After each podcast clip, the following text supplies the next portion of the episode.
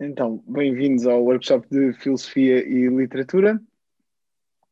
E hoje vamos ter a professora Joana Matos Frias, que nos vai falar sobre preguiça, a quem eu agradeço, evidentemente, ter aceitado o nosso convite. Muito obrigado. Muito obrigada, Raimundo. Muito a todos. Eh, e eu é que agradeço. Queria começar por agradecer muito o convite do Raimundo para participar no workshop de Filosofia e Literatura a que eu fui uh, assistindo à distância durante alguns anos e a que pude assistir no semestre de outono, felizmente em presença, não é? Porque este workshop foi um dos últimos resistentes do nosso velho normal numa sala. E agradeço também, naturalmente, ao professor Miguel Tamen, Uh, e, ao programa em Teoria da Literatura, em que este workshop se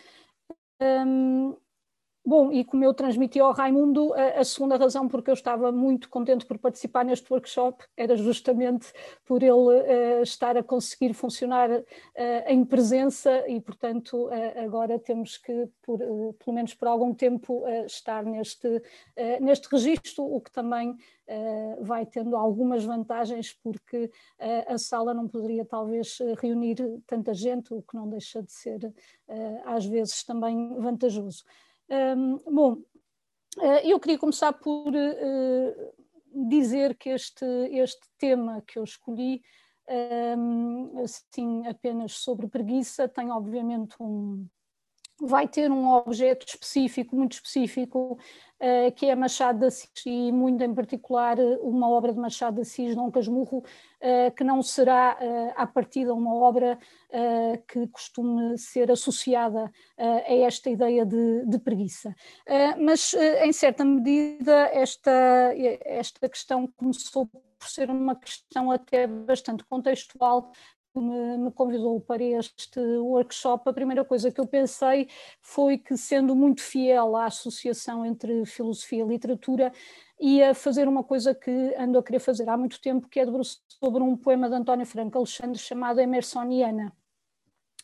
Uh, e a razão por que eu quero falar sobre esse poema uh, é, uh, obviamente, por um lado, para Uh, por uma questão que tem a ver com a poesia do próprio Franco Alexandre, mas porque uh, me iria obrigar uh, a ler o Emerson de uma forma sistemática e exaustiva, e foi aí que contextualmente começou a minha preguiça, digamos assim, porque vi-me a braços com uma tarefa que, tendo em conta todas as outras tarefas que, que, tinha em mão, ia ser complicada e, portanto, começa aí o primeiro momento da preguiça, que é a minha própria procrastinação de uma coisa que eu espero poder vir uh, a fazer se voltarem a contratar-me uh, para, para este uh, workshop. E então, aquilo que, que, se me ocorreu. Um, pensar a este propósito resulta de três coisas, digamos assim, no, no, fundo este workshop é um workshop para mim própria, uh, porque resulta de, de, três coisas em que eu tenho andado a tentar pensar e que, e que vou tentar formular aqui a propósito do Dom Casmurro do Machado de Assis, uh, e, que, e que parte de, de três uh, premissas textuais, digamos assim. Bom, a, a razão pela qual eu, eu escolhi falar sobre preguiça e não sobre a preguiça Uh, tem a ver, obviamente, com não estar a, a, querer pensar num conceito de preguiça demasiado específico ou demasiado determinado, até naquilo que seria uma, digamos, uma história das ideias sobre uh, a preguiça. Um, ehm, e, por outro lado, pensar um bocadinho uh, a partir uh, de uma coisa que, que diz o Genete num, num, belo ensaio que, que há tempos o João Figueiredo ensaio Metonímia em Proust, Metonímia chez Proust, uh, em que o, o Genete começa por dizer que não, uh, que não optou por metonímia em Proust, porque gostaria que metonímia funcionasse como uma espécie de nome próprio e não de nome comum, não é? Como se fosse uma deusa qualquer em Proust, não é? Uh, Clio em Proust, alguma coisa semelhante a isso. e, em certa medida, eu também gostaria que em Machado de Assis pudesse funcionar assim como uma espécie de nome próprio uh, e isto vai ter um, também um, um, significado a que eu uh, espero chegar, não demorando muito uh, e, e, que tem justamente a ver com, com os nomes, digamos assim. Bom, quais são as premissas em que, de certa forma, eu já tinha pensado e que me, e que me parecem importantes para dar uma, uma consideração daquilo que a preguiça no, no Dom Casmurro de Machado de Assis.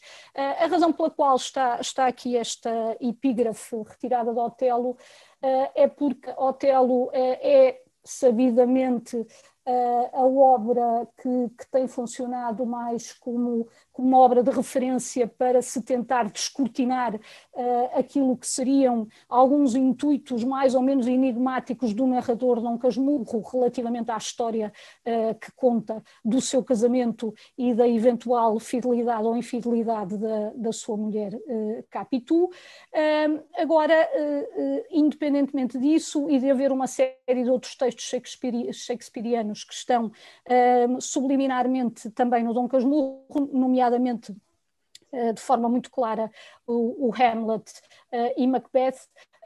esta questão do to be once in doubt is once to be resolved é talvez uma questão funcionar como um operador uh, não só do, do Dom Casmurro, como uh, da totalidade da obra uh, narrativa de Machado da a obra narrativa uh, da sua segunda fase, que é composta por, uh, por cinco romances, que são os romances que começam com Memórias Póstumas de Brás Cubas e que terminam com o último romance uh, Memorial de Aires. Bom, um, ehm, como é que eu chego a, a pensar no Dom Casmurro tentando retirá-lo do problema do adultério, tentando retirá-lo do problema do ciúme, uh, e tentando pensá-lo uh, à luz ou de vários problemas de preguiça em vários planos desdobrados uh, e, e, e, sob vários pontos de vista. A primeira questão tem a ver com uma questão, se quisermos, histórico-literária do próprio sistema da literatura brasileira, que se me ocorreu ao pensar que uh, uma das frases mais célebres da literatura brasileira, muito vinculada ao momento modernista, é uma frase do romance Macunaíma, de Mário de Andrade, que é uma espécie de refrão, não é? Que é o refrão Ai que preguiça. O Ai que preguiça, que é a fórmula enunciada pelo herói sem nenhum caráter, que é criado por, por Mário de Andrade em 1928, é normalmente visto como uma espécie de paródia relativamente àquilo que seria uma visão uh, colonial, eurocêntrica, etc., uh, da sobre aquele paradigma do selvagem indolente, não é? E tudo aquilo que esteve na base da construção dessa figura durante alguns séculos, que depois se uh, estendeu também. Uh, à própria figura do, do, do, colonizador que ficou no Brasil e que teria ele próprio, no fundo, essa preguiça, essa espécie de preguiça uh, que seria representável e representada na, na, rede. E, portanto, normalmente, quando se pensa na, na, preguiça dessa figura sem nenhum caráter que o Mário de Andrade construiu, pensa-se uh, nessa preguiça à luz de uma visão, por um lado, antropológica, por outro lado, social e, por outro lado, socioeconómica, e raramente se pensa nessa eventual paródia como alguma coisa que possa inscrever-se na relação do Mário de Andrade com a história literária, nomeadamente com a história literária já de uma literatura brasileira eh, em construção. Uh, e, e aquilo que eu queria era, num primeiro uh, momento, pensar ou tentar repensar esse ai que preguiça do Mário de Andrade, justamente de um ponto de vista histórico-literário, agonístico, relativamente a uma figura que é muito mal. Um, pensada, ou se quisermos, que é muito mal amada no modernismo, que é justamente a figura de Machado de Assis. Uh, e um, a este nível uh, há dois ou três significativos uh, e que, uh, ou pelo menos dois grandes elementos, que são dois textos do Mário de Andrade, um anterior e o outro posterior uh, ao, à obra Macunaíma, que de certa forma fazem derivar esta leitura da sua preguiça, dessa leitura mais socioeconómica, antropológica, etnológica, etc. O Mário de Andrade escreve dez anos antes do uh, do Macunaíma um, um texto chamado Divina Preguiça, Uh, que é um texto em que ele se insurge contra uns estudos que, uh, clínicos que andavam a sair que diziam que a, que a, preguiça era um problema patológico, não é? Portanto, no fundo, o grande problema do Mário de Andrade é que não admite que a preguiça seja uma espécie de exercício de uma neurose e insurge-se contra isso. Um, e uh, em, em, nesse tema dele com a preguiça não é um problema que tenha a ver com propriamente uh, de natureza uh, mais relacionados com um certo, uma certa defesa de um certo status quo uh, de uma visão do indígena contra o colonizador, que tenha a ver com questões raciais, etc., mas que a questão dele está, se quisermos, um pouco até aquém disso. E dez anos depois um, de uh, Mário de Andrade abrir o romance Macunaíma, portanto, que é a preguiça de Macunaíma é uma preguiça de começar a falar.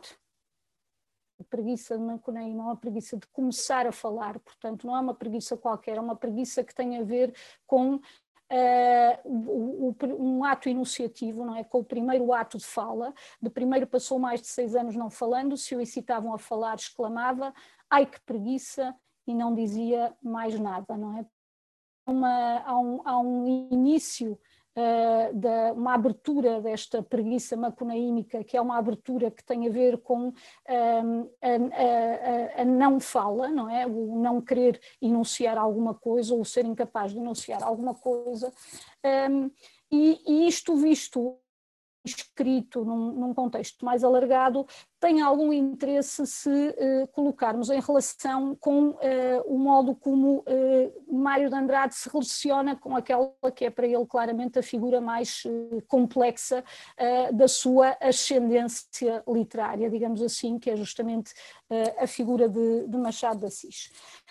e há no, no texto que ele escreve sobre Machado de Assis, em 1939, uh, duas coisas, uh, argumentos, quisermos, que me parecem muito interessantes.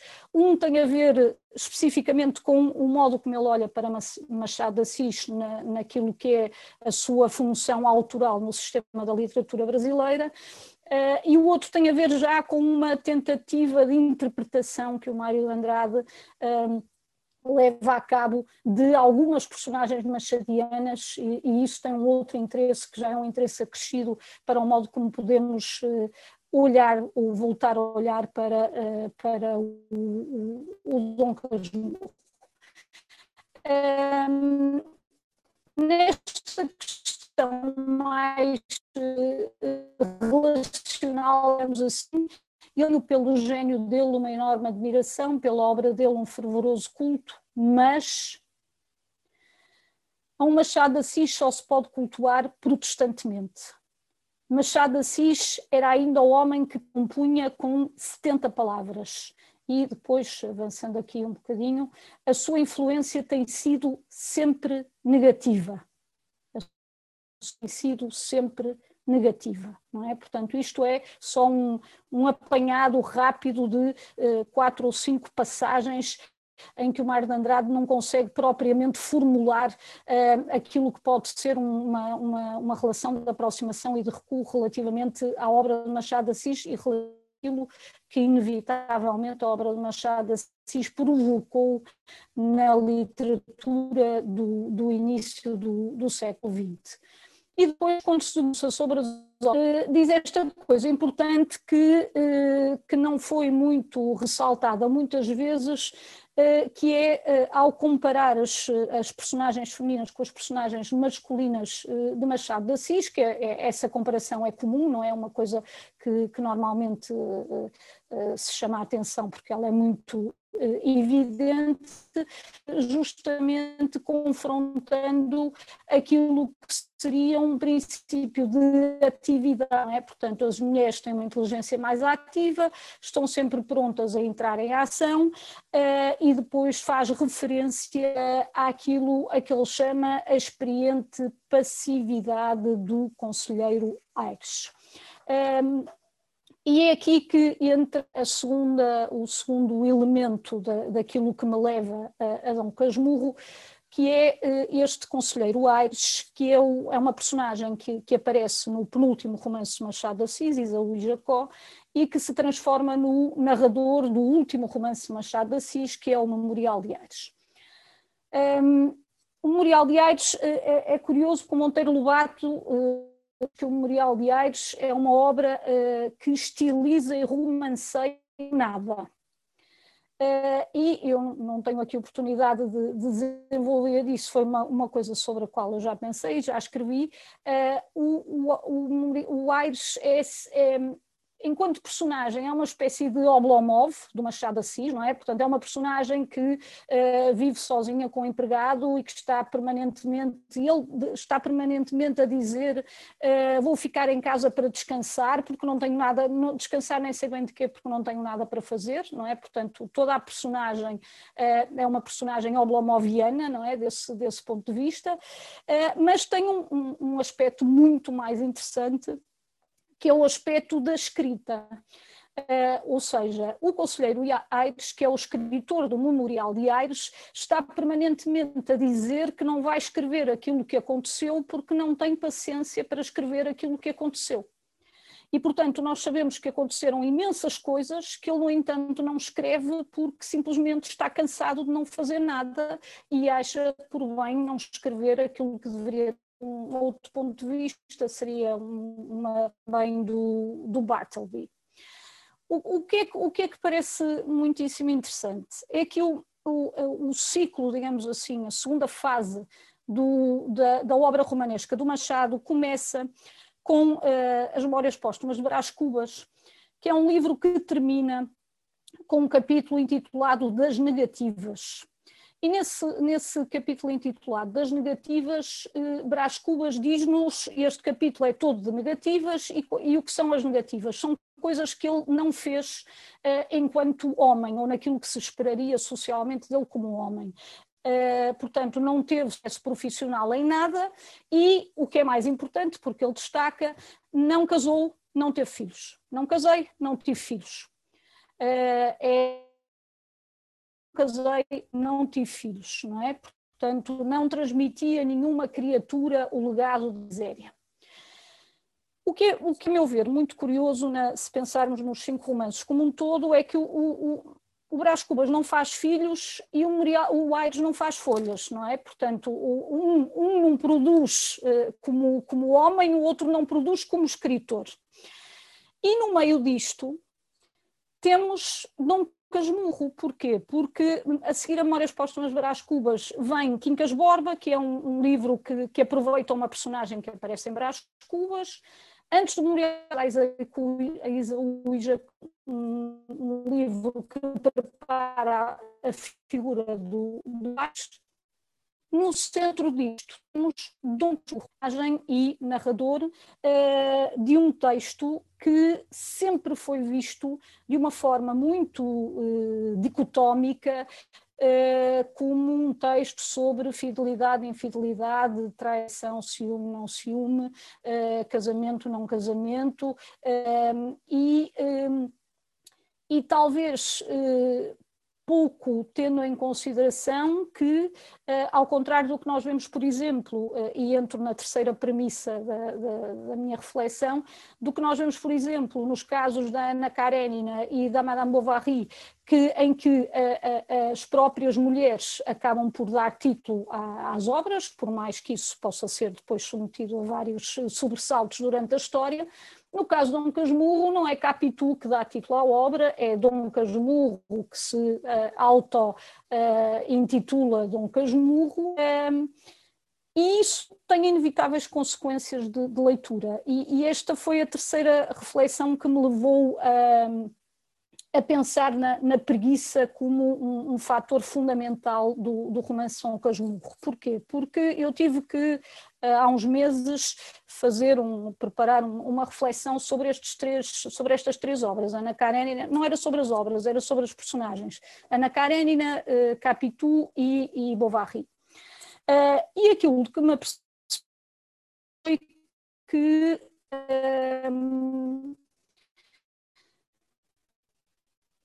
se nós quisermos unificar uh, essas três obras e essas três figuras a partir de uma ideia que está realmente preocupado em discutir o adultério, Tolstói, não é? Tolstói está realmente preocupado em discutir do ponto de vista familiar, social, tanto que põe as personagens uh, a fazer essa, essa discussão. Uh, e depois há claramente nestas personagens que compõem os três romances uma, uma atuação, até do ponto de vista do jogo que elas vão uh, desenvolvendo em termos sociais e familiares, há uma atuação que é radicalmente diferente. Uh, Ana Karenina é, é, é, agonística, não é? Portanto, luta, luta, luta com Vronsky, luta com Kitty, não é? Tem, tem um, há, uma, há uma coisa que é competitiva na, na, na forma de, dela atuar e é, é, vertiginosa, não é? Portanto, é alguém que está permanentemente a, a, rodar sobre, sobre si própria, com todas as consequências que isso tem. Aquilo que nós vamos encontrar, uh, se, se, pensássemos nisto em termos uh, no, no Dom Casmurro de Machado de Assis, é fundamentalmente mimético. Isto é, só uh, Dom Casmurro uh, ocupa um lugar que Capitu não ocupa, como nos outros uh, romances não é, do, da segunda metade do século XIX, que poderiam ser próximos do Dom Casmurro, como tudo aquilo que Casmurro faz, e a própria Capitu, é da ordem do simulacro, isto é, parece que tudo aquilo que move Dom Casmurro é um ímpeto de uma ou duas, eh, um, um ou dois excertos em que isso é, é muito evidente, eh, o que desde logo também retiraria uma leitura excessivamente colada das permanentes referências ao hotel que aparecem, porque há na realidade uma espécie de mimetismo eh, que, que, que explica que haja uma, uma, uma colagem ao Otelo que está dentro desse ímpeto mimético que esmurro colar-se ao Otelo para explicar se um certo tipo de atos, uh, como faz Dom Casmurro citar Macbeth noutra situação, ou Miser noutra situação, ou citar Platão noutra situação. Portanto, no fundo, aquilo que Dom Casmurro faz é eh, sempre que pode, eh, convocar um determinado modelo para que não tenha que ser ele a inventar qualquer coisa eh, e possa colar-se a alguma coisa exista e atuar a partir disso que já existe, ou seja, ainda não atuar. e isto, de certa forma, pensar nisto, de certa forma, uh, implica, implica, obviamente, uh, recuperar um, uma leitura lenta. É curioso que no Memorial de Aires uh, o, Aires imagina um leitor ruminante, não é? Que é uma imagem muito nietzschiana. Um, não, há, não há sinais textuais de que o Machado tenha lido Nietzsche, não é? Mas a figura do leitor que rumina, não é? É, é uma figura muito, muito nietzschiana. Uh, e, e, parece, é no final do Memorial de Aires, que é a última obra que o Machado publica, portanto parece dar um, deixar um sinal ao leitor, não é, de que o leitor talvez tenha que se deixar de juízos apressados, nomeadamente do ponto de vista tópico ou temático, e um bocadinho mais as obras, uh, ruminar as obras até como como um todo, não é? Portanto, haveria, uh, haveria uma, uma, uma, leitura lenta que, que seria exigida uh, e que talvez reconstruísse ou desconstruísse essas leituras rápidas, muito preocupadas com o adultério, com a culpa de Capitu, com a traição, uh, etc. Um, e, um, e essa leitura lenta a meu ver, ganharia se reconhecêssemos que há em Dom Casmurro uma espécie de performance da uh, preguiça. Um, qual é o grande problema desta performance da preguiça? É, e, e, é aqui que, que, isto para mim também funciona como workshop. É que é muito difícil nós encontrarmos nesta performance da preguiça pelo Dom Casmurro qualquer paradigma de preguiça. Ou seja, tentemos procurar uma, uma defesa da preguiça, como um, uma, uh, o estado propício à criação, não vamos encontrar. Uma defesa do ócio face ao negócio, não vamos encontrar. O princípio do festina lente, não vamos encontrar. Uh, uma postura socioeconómica à Lafargue ou à, ou à Russell, não vamos encontrar.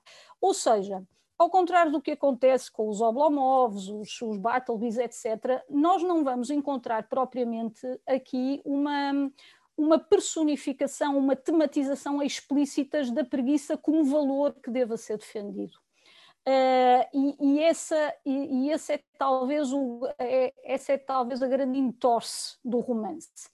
No entanto, um, curiosamente, uh, uh, encontramos o Dom Casmurro logo no início do romance com, com uma imagem muito à Rousseau, porque ele diz que, uh, que, que, que, já não faz nada, não é? Aliás, ele nunca fez grande coisa, é, é uma das, das que se chega, é que ele nunca fez grande coisa do ponto de vista profissional. Diz que não faz nada e que se limita a hortar, jardinar e ler, não é? Portanto, é uma, é uma imagem bastante uh, à Rousseau.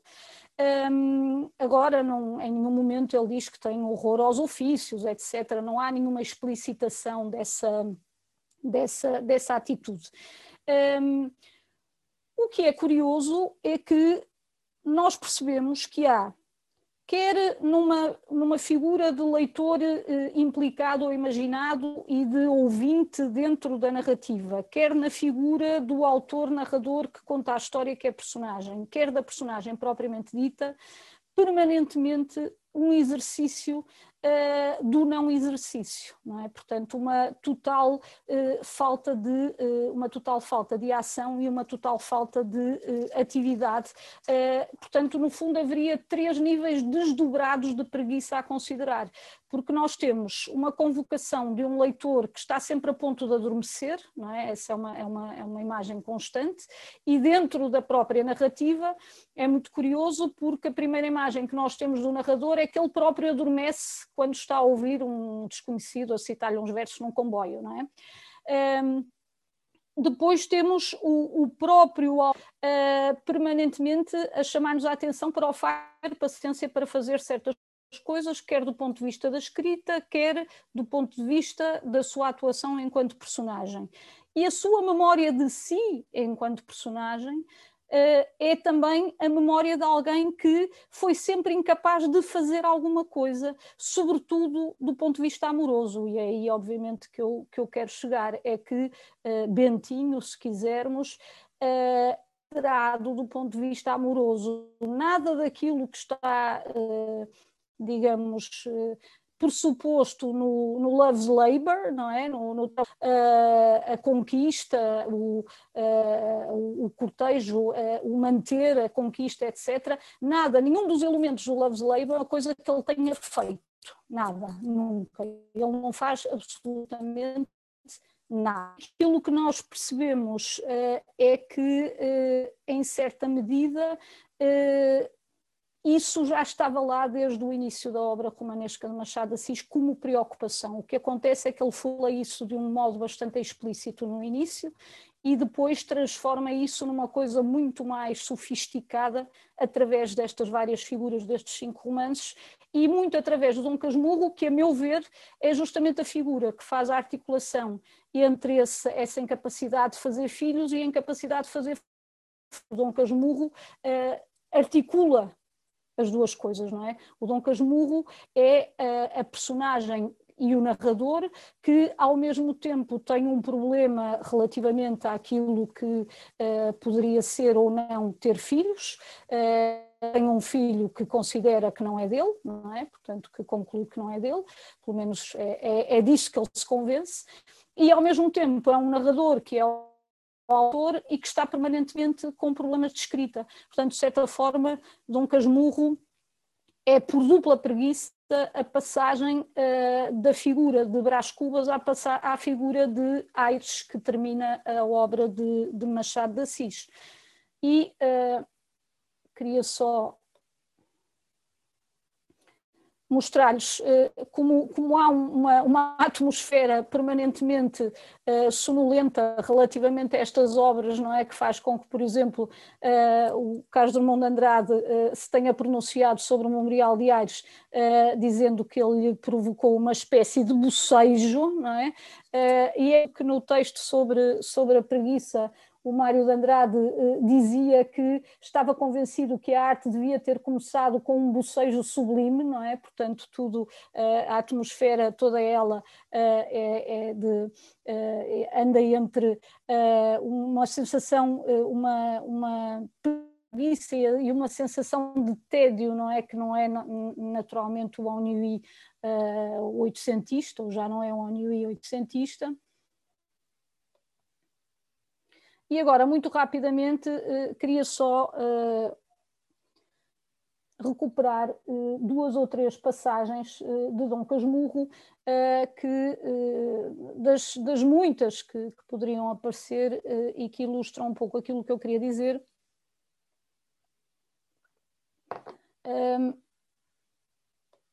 A começar por esta logo, logo no início.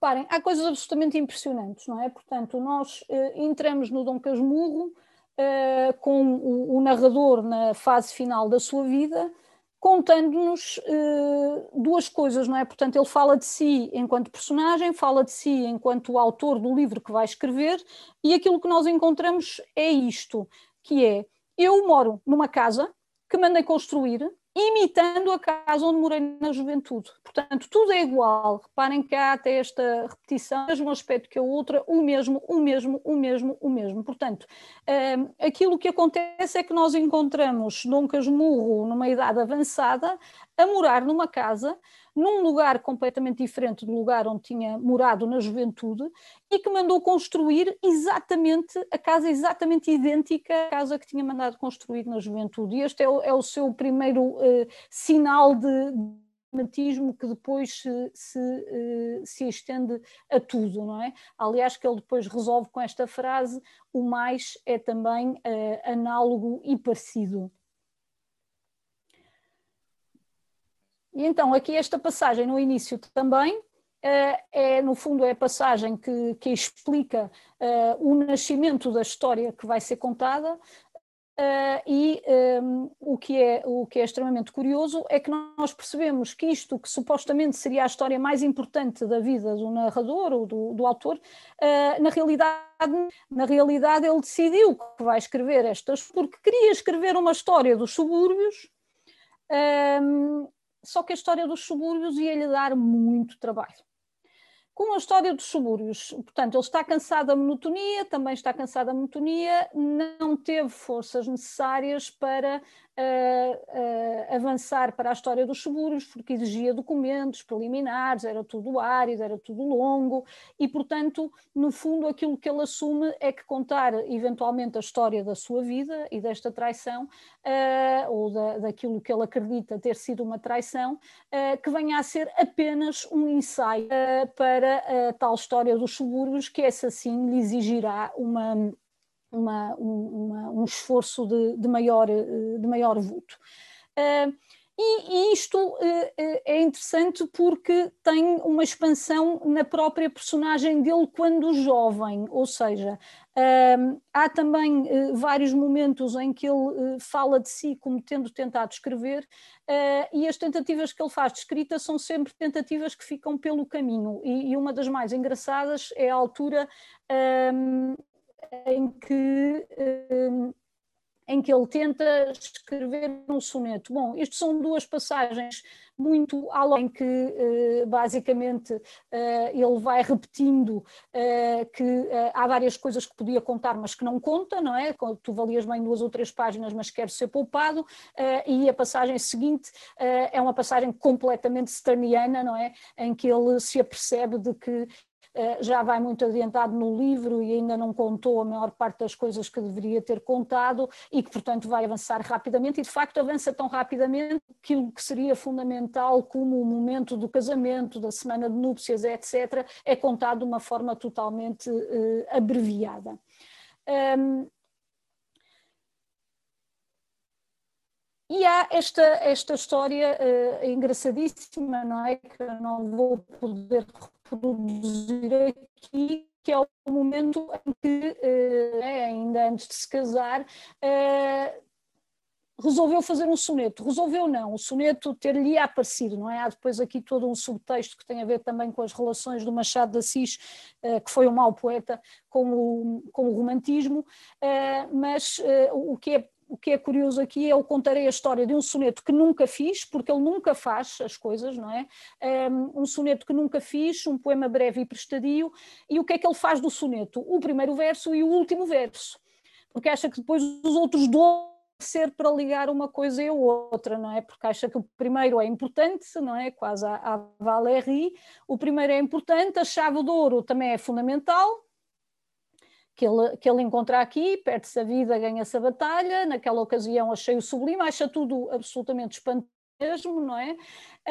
Um, e depois não consegue sair uh, deste imperfeito o primeiro e o último verso, versos e não conseguir ligar uh, os, 12, uh, os 12 versos que estariam entre um e outro. Então, a certa altura, muda a chave de ouro, que é uma chave de ouro de uma coisa que não existe, uh, e acaba por desistir com, com este parágrafo. Trabalhei em vieram os versos pelo tempo adiante escrevi algumas páginas em prosa e agora estou compondo esta narração, não achando maior que escrever, bem ou mal.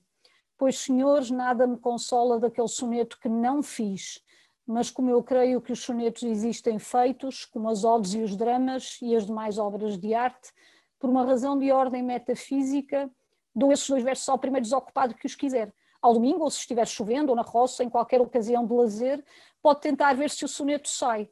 Tudo é dar-lhe uma ideia e encher o centro que falta. É? Portanto, mais um leitor desocupado, parece o, o desocupado leitor do início do, do Quixote, não é? Uh, desocupado leitor num domingo de ócio, faz-te os outros 12 versos, porque eu, por mim, uh, fico por aqui. Uh, e isto é uh, Dom Casmurro na juventude, não é? na, sua, na sua relação também com a escrita e com a produção, que é zero. E se nós pensarmos em termos socioeconómicos, de facto, esta personagem não faz absolutamente nada. ele estuda, depois eh, vai para um seminário, no seminário não faz nada, depois sabemos que ele foi estudar Direito e ficou bacharel em Direito, e depois só sabemos que ele eh, arranja umas causas que o suposto amigo traidor lhe, lhe traz, mas na realidade ele nunca faz absolutamente do ponto profissional, não é? Nós sabemos que ele vai mudando de, assim, eh, mas, eh, mas em nenhum momento ele está efetivamente eh, a fazer alguma coisa. Bom, em que é que isto é realmente fulcral? Justamente na Capitu. E, e, na relação dele com Capitu, aqui seria obviamente o livro inteiro, é que é particularmente interessante ir-se percebendo o quanto uh, Bentinho é preguiçoso.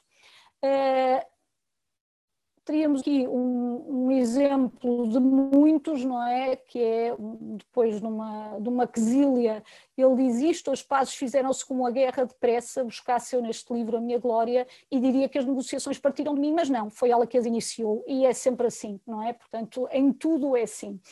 O que é que é particularmente curioso nisto? Há um momento inicial no romance, ou na, na história dos dois, eh, que eh, num capítulo que tem como título a denúncia. Este seria o primeiro capítulo que justificaria uma aproximação do Dom Casmurro ao Otelo, porque a denúncia seria justamente a denúncia que um empregado faz à mãe do, do Dom Casmurro de que eh, eh Bentinho e Capitu teriam uma relação. Só que há uma diferença muito ao Otelo. Primeiro, Bentinho e Capitu são adolescentes, têm 13, 14 anos, não estão casados, não é? Não há uma relação consumada. E a diferença mais considerável ainda é esta: é que o próprio Bentinho não fazia a mínima ideia que estava apaixonado. Uh, portanto, isso é que é um capítulo que se transforma nisto.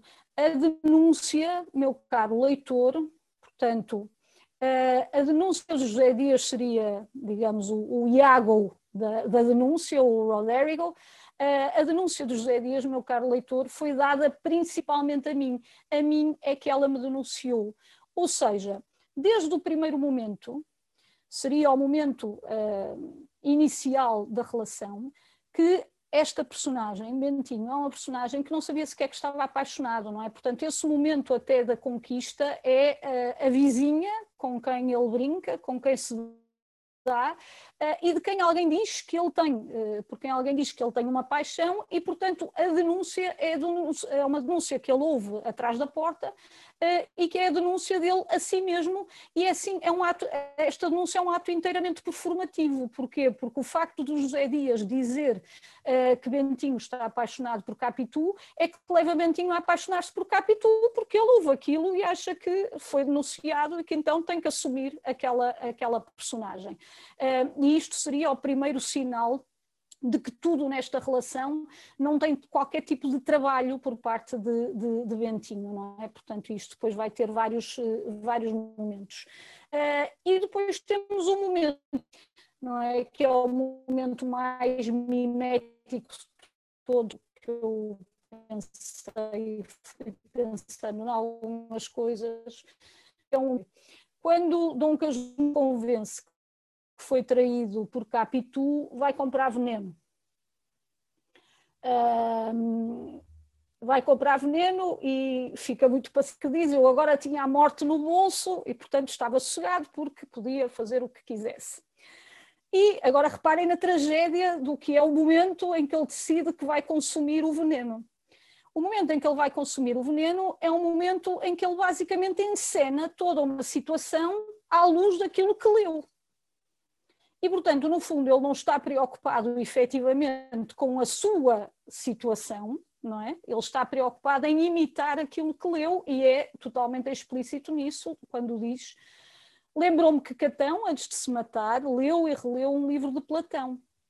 Não tinha Platão comigo, mas um tomo truncado de Plutarco, em que era narrada a vida do célebre romano.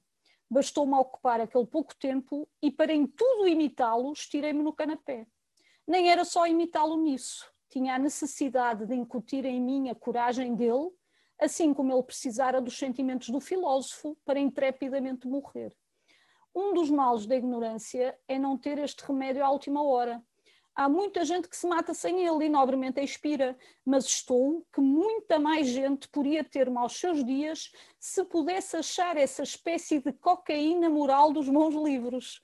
Entretanto, querendo fugir a qualquer suspeita de imitação, lembra-me bem que, para não ser encontrado ao pé de mim o livro de Plutarco, nem ser dada a notícia nas gazetas com a da cor das calças que eu então vestia, assentei de pô-lo novamente no seu lugar, antes de beber o veneno.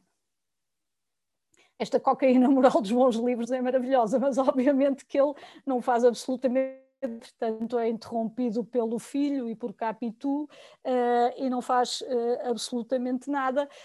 Um, e, e, nós percebemos, no fundo, um, que há aqui uma coisa que, bom, quase poderia ser formulada uh, freudianamente, não é?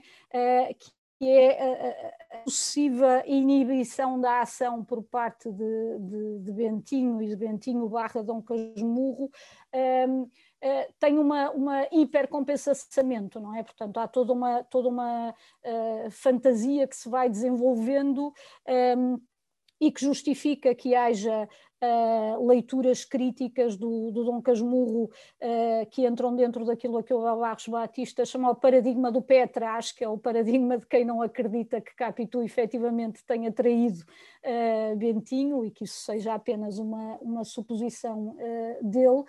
Um, mas o que é, o que é curioso uh, é nós percebermos que esta, esta inibição da ação, uh, uh, no fundo, articulada com, com, com esse excesso de pensamento, é uma coisa que está preparada desde o início da obra.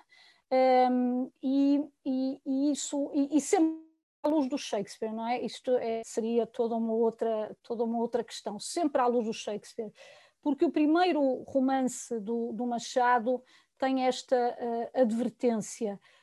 Um, minha ideia ao escrever este livro foi pôr em ação aquele pensamento de Shakespeare Our doubts are traitors and make us lose the good we often might win by fearing to attempt. E isto está lá naquilo que ele considera ser a primeira fase da sua obra, não é? Uh, e, e, e, que daria ainda exatamente na mesma altura uh, muita luz ser depois uma coisa muito mais sofisticada de facto na, na segunda fase da obra. Aliada a uma outra coisa que depois não reaparece mas que está já nos anos 70 que é, uh, isso também, obviamente já, já é tarde, peço desculpa, que é o, tudo isto também associa a grande leitura que o Machado faz do La Rochefoucauld.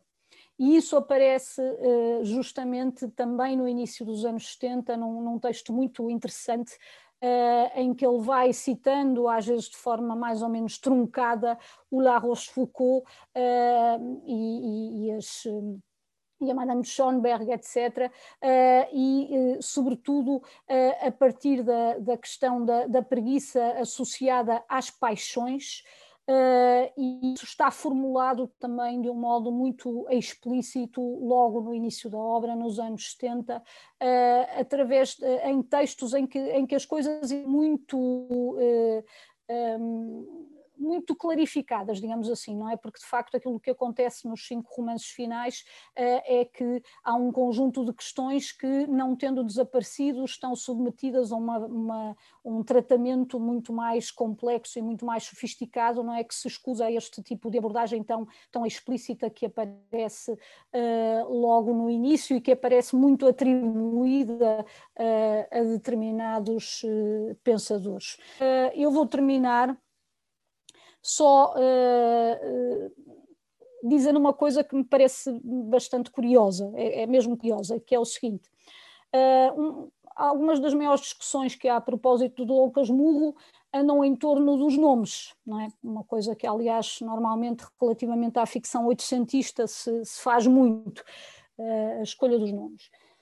E, e, no caso do nome de, de, de Bentinho e de Bento Santiago, Bom, no caso de Dom Casmurro, até a tradutora norte-americana Helen Caldwell diz que em Casmurro estaria more, não é? Que estaria a, a referência a, a Otelo na, na sílaba central.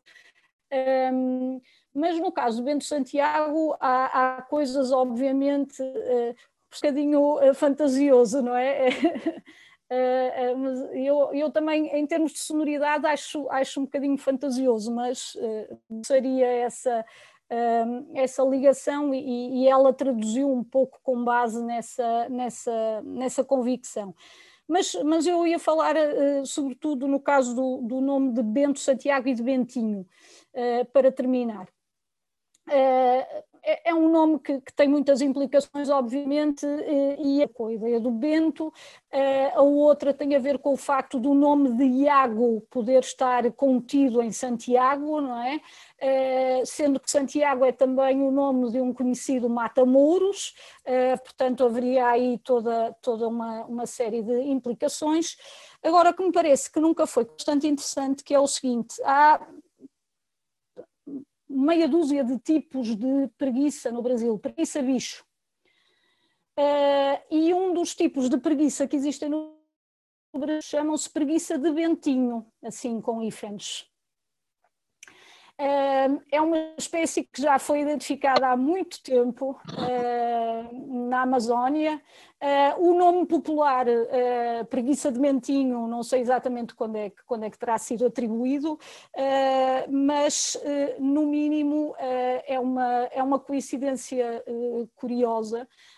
e é uma coincidência que poderia ter uma, uma interpretação reflexiva com a qual eu termino uh, a partir de um, de um texto de um, de um, cronista brasileiro de quem eu gosto muito, que é o Lino, que é um, um texto que exalta justamente as reflexivas e filosóficas da preguiça bicho, não é? relativamente uh, a outros uh, animais. É um texto uh, em que ele termina dizendo que a preguiça, no fundo, sabe que o mundo sempre, sempre vira ao contrário e, portanto, tem uma percepção de crise que mais nenhum animal tem.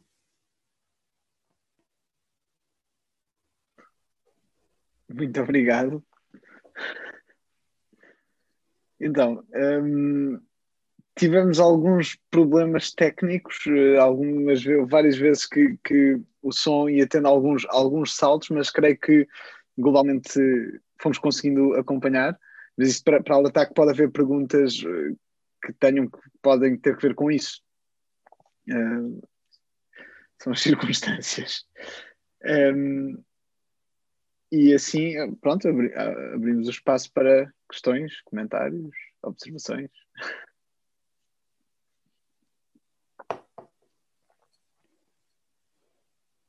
E não tenham preguiça. esta hora já. Peço desculpa que acho que falei um bocadinho demais relativamente ao que, ao que está previsto. Não há problema.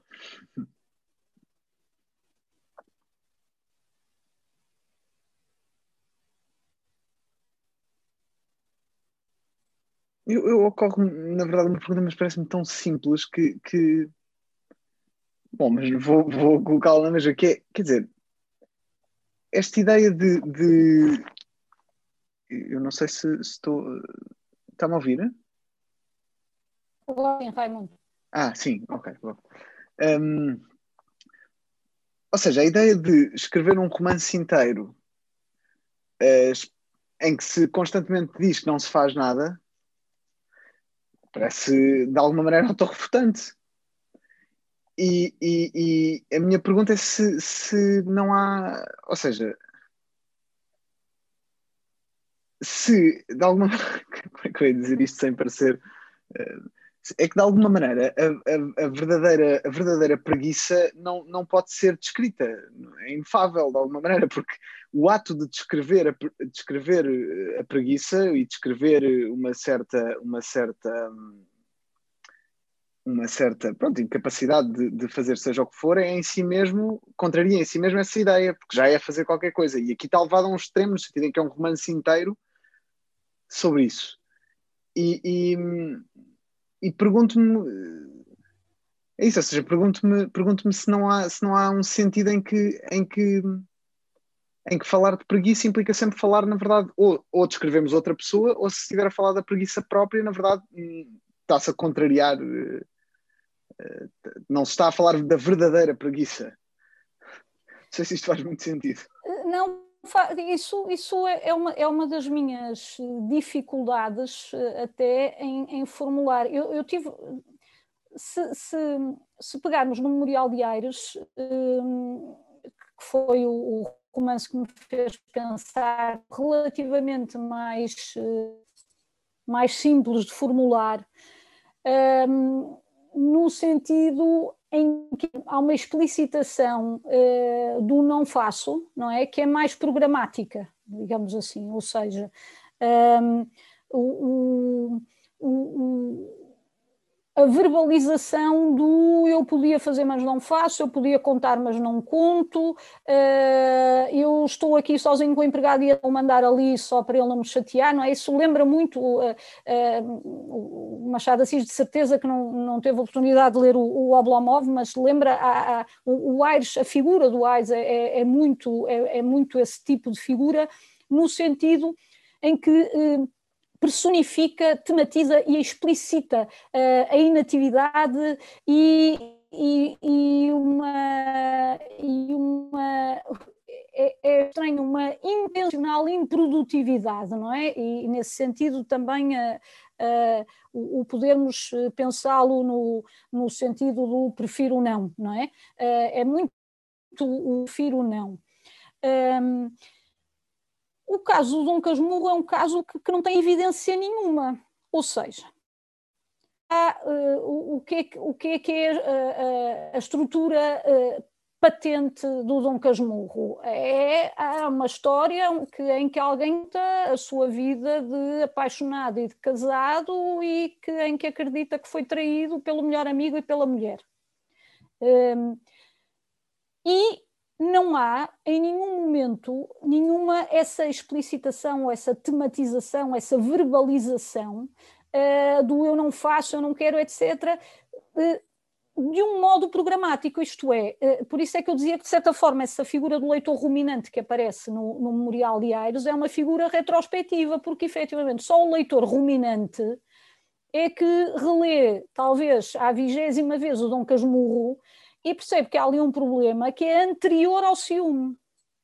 É? Acreditemos ou não, eh, digamos que aquilo que o Dom Casmurro diz sobre a traição de Capitu é o bolo de chá, não é, russeliano, do Dom Casmurro. Porque ele diz que a traição existiu, mas nem nós podemos provar que ela não existiu, nem ele pode provar que ela existiu, não é? Não nos pode mostrar isso. Uh, e aquilo que acontece, de facto, é que nós ficamos de tal modo concentrados naquilo que só ao fim de um certo tempo, é? nós, eu estou a falar, é um plural estático, estou a falar eu leitora, não é? Só ao fim de um certo tempo é que eventualmente nos apercebemos que há um problema que é anterior a esse. E que esse problema talvez uh, nos leve a, a repensar pensar a, a, obra do Machado como um todo, não é? E não, e não isolar os romances uns dos outros, que eles de facto têm diferenças, mas há coisas que me parece que são muito uh, permanentes, não é? Que são retomadas com inflexões um, e que talvez. Uh, vão ao encontro dos mesmos problemas ou das mesmas questões, não é? A questão da, da, da esterilidade, do não ter filhos, etc., é, é, uma questão que exigiria toda uma outra reflexão e que, e que é permanente. Um, e, e, e, portanto, eh, digamos que o Dom Casmurro, o Aires é um preguiçoso que sabe que é preguiçoso. O Dom Casmurro é um preguiçoso que não sabe que é preguiçoso e que não percebeu, talvez, que entrou numa inação que eh, eh, que poderá ser o, a origem não é, daquilo que ele considera ter sido o seu grande problema na vida. Não sei se respondi, Raimundo, mas é que eu própria, é? eu própria, como lhes disse, isto, isto para mim também funcionou como workshop, porque eu andava a tentar pensar nisto e, e portanto, é, é, um thought in progress mesmo. Não, mas sim, sim, respondeu, respondeu exatamente. E, e mas apesar de tudo, ainda, ainda, ou seja, não é exatamente a mesma, a mesma questão, mas é outra coisa que está, está, está ligada com este problema da, da preguiça, às vezes parecer dar bastante trabalho. É, que é, portanto, esta ideia é que normalmente quando nós pensamos em mimese, em mimese no sentido, no sentido geral, portanto, nas suas várias expressões, mas pelo menos a mim, intuitivamente, faz-me pensar numa coisa que dá muito trabalho. Só pensamos no hiperrealismo, no, na arte contemporânea ou noutras formas de, de, representação naturalista e pensamos que aquilo deve dar muito trabalho. Quer dizer, não exatamente, pronto, como no caso da fotografia, mas, mas também não usamos geralmente dessa forma, mas parece dar mais. Imitar, é uma imitar bem é uma coisa que dá muito trabalho. E aqui, no entanto, hum, pareceu-me que a certa altura tinha dito que, portanto, uh, imitar. Agora já tenho medo de estar a misturar, honestamente, o Memorial Ares e o Dom Casmurro, já não, já não, já não tenho a certeza, mas, mas, um, mas, mas que imitar era uma forma de não precisamente de, de inação. Talvez tenha dito isso a respeito do Memorial Sim, mas é um imitar, é porque aqui não seria no sentido da, da mimesis, não é? Seria, é, é, o imitar no sentido da mímica, quase, o mimetismo, não é? É, é no fundo ir buscar um, um modelo uh, ir buscar uh, como uh, esta, esta, encenação, esta encenação do suicídio, por exemplo, não é? Uhum. No, aquilo que, que, a imitação da casa, não é? Portanto, no fundo, há uma série de atos uh, miméticos nesse sentido, não é? No sentido do, do, mimetismo, quase às vezes quase primário, que é eu vou imitar isto, vou imitar isto, não no sentido de vou construir alguma coisa a partir eh, de uma estratégia de representação, não é? Não tem essa sofisticação. É eu vou colar-me a isto, isto está feito, eu vou colar-me a isto, não é? Eu tinha a minha casa na juventude em Mata Cavalos com estas figuras, não preciso de pensar no que é que vou fazer na minha casa na, na, na maioridade, não é? Vou simplesmente copiar, eh, pegar um modelo e transpor o um modelo para, para, para a minha idade adulta. Muito bem, quero suicidar-me, o que é que eu vou fazer? Ah, li um livro que diz que não sei o quê, então vou. Uh, aliás, o, o, o canapé, o, o, próprio Dom Casmurro é um canapé, não é? A atitude dele é de canapé. Um, e, e, o canapé aqui seria quase a, a, a, prefiguração do que vem a ser, o que virá a ser a rede, como a ideia da, da, da indolência, não é? E para ele é o canapé, o canapé é, grande, é o grande objeto dele, não é? Uh, e portanto, uh, não seria a mimesis nesse sentido uh, que, que, que, que, é o nosso sentido, digamos, aquele com o qual nós lidamos do ponto de vista artístico, etc., não é? com todas as, as nuances que possa ter, não, é um sentido muito primário de imitação, como as crianças imitam. Porque uh, eu não, não, não, me debrucei sobre isso, porque achei que, já, está, que já estava a alongar-me. Uh, um, um, há uma, há uma, uma relação de, de, de, de, com o filho que, que, que ele acha depois que não será filho dele, um, ehm, que tem duas coisas curiosas. Uma tem a ver com a preguiça, justamente, porque a certa altura disse, diz que, que o filho dele, chamado Ezequiel, que era, tão, era tão prodigioso que poderia seguir qualquer vocação, desde o vadio até apóstolo. Portanto, reparem bem nas, nas, nas atividades em que se pensa para o filho, vadio e apóstolo, não é? Como os, do, os dois grandes exemplos de vocação profissional.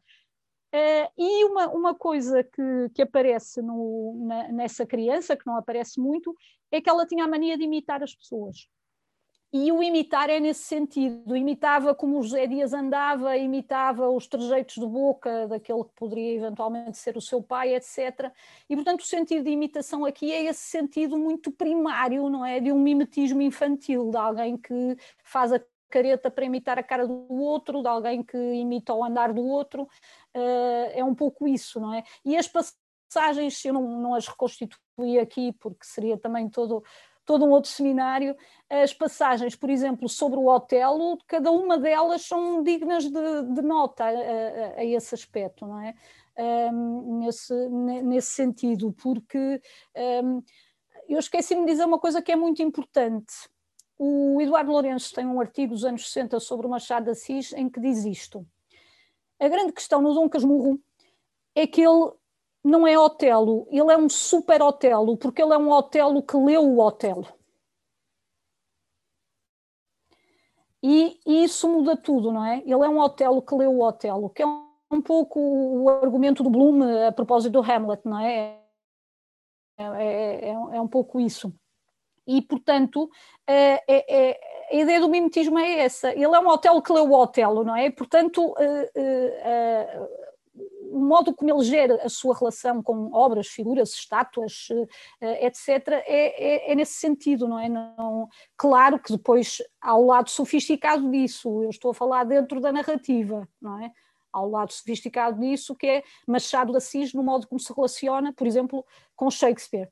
Eh, nomeadamente com Hamlet. Hamlet eh, é, é uma referência mais complexa até, porque não é tão óbvia nem tão explícita, mas, mas está aqui do, do início ao fim também. Portanto, quando eu Raimundo, só para dizer, quando eu falo em mimetismo primário, estou a falar do que está dentro do romance, não é? Não estou a falar do Machado de Assis. O Machado de Assis, o modo como se relaciona, por exemplo, com, com o Shakespeare, é, é, é, é muitíssimo complexo, não é? Sim, sim, sim. Mas, mas é, é, curioso porque leu o hotel, mas não parece ter aprendido aquilo que se aprende a ler o alegadamente, se aprende a ler o hotel. Não, ele tenta reverter a situação, ele diz que propõe uma reforma dramática que era começaríamos pelo fim, pela cólera, pelo ciúme, etc. E depois lentamente, lentamente, lentamente vinham os turcos, e então ele, há, um, há um capítulo em que ele defende que o hotel devia começar do fim até ao princípio, em que estava tudo, estava, estava tudo tranquilo e toda a gente feliz. Muito obrigado. Não sei se há mais questões.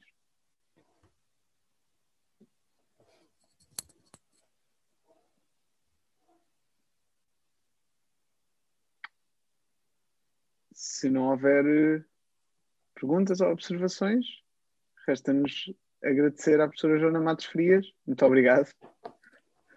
Obrigada. Obrigada a todos.